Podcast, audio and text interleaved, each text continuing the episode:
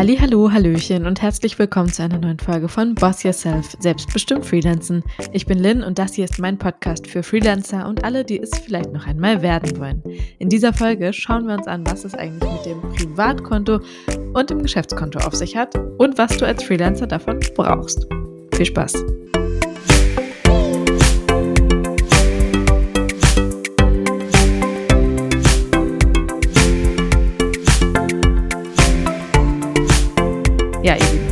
Hoffe, es geht euch gut soweit. Diese Folge wird wahrscheinlich nicht vor Euphorie überschwappen, denn auch mich beschäftigt diese ganze äh, Situation in der Ukraine ziemlich doll. Und ich habe heute jetzt Voice Yourself nicht ausfallen lassen, weil ich das auch irgendwie blöd finde. Aber ähm, ich habe mich auch ein bisschen schwer getan damit, für heute so eine fröhliche, lockere Folge zu machen, weil mein Gemüt nicht ganz fröhlich und locker ist. Ähm, so viel dazu vorab. Aber trotzdem habe ich natürlich mir schon länger im Voraus ein Thema überlegt für diese Woche, was ich schon äh, ab und zu mal so angedacht habe und äh, bisher aber noch nicht umgesetzt habe, was aber wahrscheinlich jeden von uns irgendwie jeden Tag betrifft, nämlich das Thema Konto, also Geschäftskonto, und ähm, Privatkonto. Was davon brauchen wir eigentlich als Freelancer? Hm, was macht Sinn? Was sind die Vor- und Nachteile? Ähm, und was unterscheidet die auch eigentlich? Und äh, das schauen wir uns heute mal in aller Kürze mit den wichtigsten Punkten dazu an, beziehungsweise ich erzähle euch das, ähm, was ihr dazu wissen müsst. Hm, das betrifft sowohl diejenigen, die jetzt vielleicht noch am Anfang stehen und gerade sowieso nur ihr Privatkonto haben und damit arbeiten, als auch diejenigen, die vielleicht schon eine Weile dabei sind und vielleicht 15 Konten haben und irgendwie mal ein bisschen aussortieren müssen oder so. Also das, ähm, ja, Thema Geschäftskonto betrifft ja wirklich, oder Konto, Privat- oder Geschäftskonto betrifft ja wirklich jeden, hoffentlich. Ohne Konto ist blöd.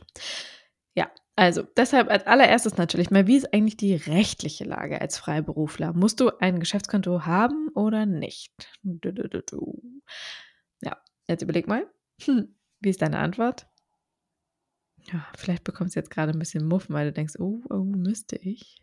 Habe ich aber nicht. Nein, also als Freelancer musst du gesetzlich in Deutschland kein extra Geschäftskonto haben. Wichtig ist allerdings, dass du alle deine Buchungen, die du über das Konto machst, irgendwie nachvollziehbar machen kannst, falls es das Finanzamt dann doch mal irgendwie aus Gründen einsehen möchte oder du selber was nachvollziehen musst. Das heißt so Online-Banking oder wenn du kein Online-Banking machst, ähm, Kontoauszüge aufbewahren, äh, ist auf jeden Fall wichtig. Ähm, und das Wichtigste ist natürlich, dass du den Überblick behältst. Da kommen wir dann auch gleich nochmal drauf. Aber vorab einfach mal die wichtigste Info, du bist nicht verpflichtet, ein Geschäftskonto zu haben. Heißt auch zum Beispiel, wenn du jetzt im Studium bist oder im Beruf und machst dich nebenher selbstständig, ähm, meldest eine freiberufliche Tätigkeit an, dann musst du dafür nicht extra ein Konto nutzen. Vor allem, wenn du noch kleine Unternehmer bist, dürfte sich das ja noch sehr im Rahmen halten, wie viele Umsätze da tatsächlich passieren. Und ähm, das heißt, du kannst das erstmal oder sogar langfristig, wenn du möchtest, über dein Privatkonto laufen lassen. Wer allerdings was dagegen haben könnte, könnte deine Bank sein. Da musst du mal entweder in die AGB reingucken oder deinen Bankberater oder deine Bankberaterin einfach mal anfunken und fragen, wie es damit eigentlich ausschaut. Ähm, denn auf einem Geschäftskonto passiert natürlich ein bisschen mehr als auf so einem Privatkonto, teilweise natürlich auch mit höheren Summen und ähm, das führt eben dazu, dass manche Banken eine Gebühr erheben für die Geschäftskonten. Und äh, die ist in der Regel doch deutlich höher als die für die äh, Privatkonten. Und ähm, es gibt zwar einige Konten, die auch auf den ersten Blick irgendwie vielleicht kostenlos sind, aber du hast dann auch häufig sowas wie Transaktionsgebühren und so, ähm, so dass ein Geschäftskonto ein Stück weit immer mit Kosten, mit zusätzlichen Kosten verbunden ist, die du zwar von der Steuer absetzen kannst, aber sind ja trotzdem Kosten, ne? Genau, das ist also schon mal wichtig zu wissen vorab. Das heißt aber eigentlich jetzt bei den meisten Freiberuflern, dass die Bank das dulden wird. Also äh, du brauchst jetzt nicht Angst bekommen, irgendwie, dass deine Bank dich rausschmeißt, wenn du da anrufst und fragst, sondern das ist auf jeden Fall was, was man klären kann. Ähm, in der Regel äh, ist es einfach so, dass bei Freiberuflern, wo ja doch auch die Umsätze in der Regel noch überschaubar sind, ähm, wenn sie nicht mehr überschaubar sind, hast du vielleicht sowieso genug Kohle über, um dir fünf Geschäftskonten im Monat zu mieten. ähm, aber in der Regel ist das gerade bei Freiberuflern oder eben Einzelunternehmern geduldet. Wenn du da irgendwie ein bisschen schlechte Gefühle mit hast, äh, weil du das jetzt gerade so fährst, dann solltest du auf jeden Fall dich mal informieren, wie deine Bank das handhabt und äh, was es da vielleicht auch für Möglichkeiten oder Angebote gibt. Also schauen wir uns mal an, wie sich denn eigentlich ein Geschäftskonto und ein Privatkonto genau unterscheiden, beziehungsweise was die beiden so ausmacht. Also es sind auf jeden Fall beides Girokonten, jetzt keine Sparbücher, keine Tagesgeldkonten, sondern Girokonten. Ähm, und das Privatkonto wissen wir alle, wofür man äh, das nutzt, was da für Ein- und Ausgaben äh, drauf sind. Restaurantbesuche, Klamotten, Miete, was man sonst alles noch so Schönes bezahlt. Alles, was eben nichts mit den geschäftlichen Einnahmen und Ausgaben zu tun hat. Die laufen einfach über das private Konto. Kennen wir alle, brauche ich eigentlich nicht groß erklären. Im Unterschied dazu ist das Geschäftskonto eben ausschließlich für geschäftliche Einnahmen und Ausgaben, also wie zum Beispiel, jetzt wenn wir mal auf die Einnahmen gucken, einfach alle Rechnungen, die du bezahlt bekommst, aber auch eventuelle Förderungen und Zuschüsse, die du vielleicht von staatlicher Seite beziehst. Ausgaben, klar, geschäftliche Anschaffungen, wenn du zum Beispiel auch Miete bezahlst für ein Büro ähm, oder wenn du einen Firmenwagen hast, äh, wenn du vielleicht sogar Angestellte hast, denen du irgendwie Gehälter zahlst, äh, genauso wie deine Steuern, deine Versicherungen, alles, was eben sich auf dein ja, auf deine betrieblichen Ausgaben bezieht. So, das wären natürlich dann die Sachen, die vom Geschäftskonto laufen würden. Und der größte Unterschied ist dann letztendlich halt auch die Nutzung. Also, welche Aufgaben erfüllst du mit den beiden und wie nutzt du die beiden? Damit du letztendlich eine bessere Übersicht hast. Also bei diesem ganzen Modell für Freelancer, weil es eben gesetzlich nicht kein Muss ist, geht es halt vor allem darum, dass du für dich guckst, was macht für mich am meisten Sinn und wie habe ich den besten Überblick über alles. Genau. Klar, es kostet ein bisschen Geld, aber das sollte vielleicht nicht der ausschlaggebende Faktor sein. Was ich äh, mindestens empfehlen würde, ist also, dass du, wenn du ein privates Konto hast und kein hm, kein komplettes zusätzliches Geschäftskonto haben möchtest, dass du mindestens ein Steuerkonto hast. Denn wir alle kennen bestimmt Geschichten von Freelancern, die dachten, alles, was sie überwiesen bekommen, ist ihrs. Dann ist es weg. Wenn die Steuer kommt, ist Zappenduster. So.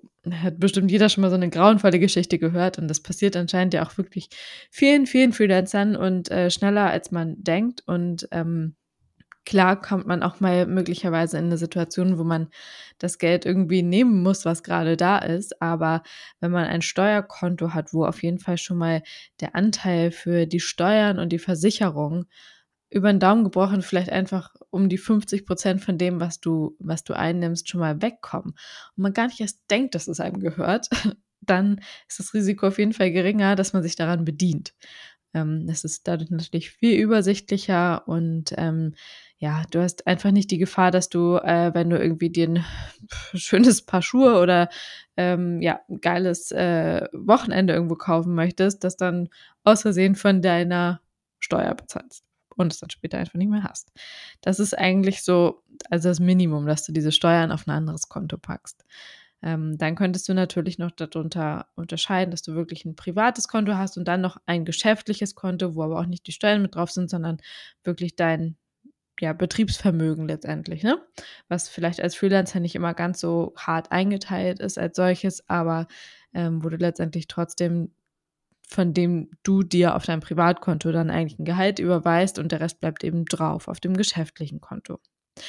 Genau, das sind also so die, die Mindestkonten, äh, die ich dir empfehlen würde. Ich werde dir hier kein konkretes Konto empfehlen. Also ich ähm, habe jetzt nicht äh, die eine Bank, wo ich sage, geh unbedingt dahin. Äh, das wäre dann ja auch Werbung, äh, die ich jetzt solche kennzeichnen müsste. Aber ähm, ich kann dir raten, wenn du dich online umguckst und nach Angeboten suchst, dass du ganz genau hinschaust, weil ähm, da auch viele Log-Angebote dabei sind, wo dann eben doch versteckte Kosten sind, ähm, die man vielleicht auf den ersten Blick nicht sieht. Und dann sieht es kostenlos aus, aber äh, ich glaube, äh, da gibt es sehr, sehr viele Konten, die wirklich äh, fallen sind, wo du dann vielleicht echt hohe Transaktionskosten hast oder einfach wenig Flexibilität hast, vielleicht auch gar keine Beratung hast, obwohl du die ab und zu bräuchtest. Also äh, fall da auf jeden Fall nicht auf irgendwas rein, was günstig und äh, praktisch aussieht, sondern nimm dir ruhig dafür dann, wenn du dich dafür entscheidest, Zeit, tausch dich vielleicht mit anderen aus, die irgendwo gute Erfahrungen gemacht haben oder auch schlechte und ähm, lass dich da nicht von irgendwelchen Angeboten locken.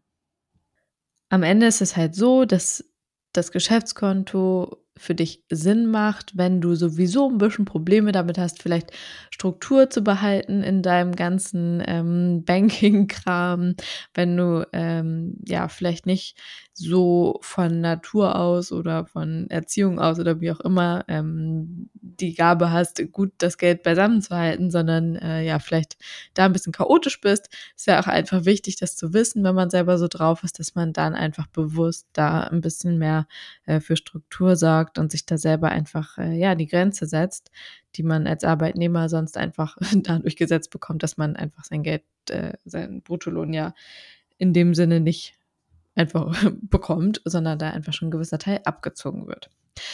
Genau, also wenn du jetzt äh, gerade noch zum Beispiel in der Situation bist, dass du nur ein privates Konto hast, dann überleg doch mal, ob das wirklich die beste Lösung ist oder ob du häufiger schon irgendwie kleinere ja, Chaos-Situationen da drauf hattest und irgendwas nicht mehr nachvollziehen konntest oder ähm, dir das alles irgendwie ein bisschen zu wild ist, zu chaotisch ist. Und ähm, dann könntest du dir ja mindestens Steuerkonto und vielleicht auch noch ein Geschäft, Geschäftskonto anlegen und ähm, so für mehr Übersichtlichkeit und langfristig natürlich dadurch auch für ein bisschen besseres Gefühl sorgen.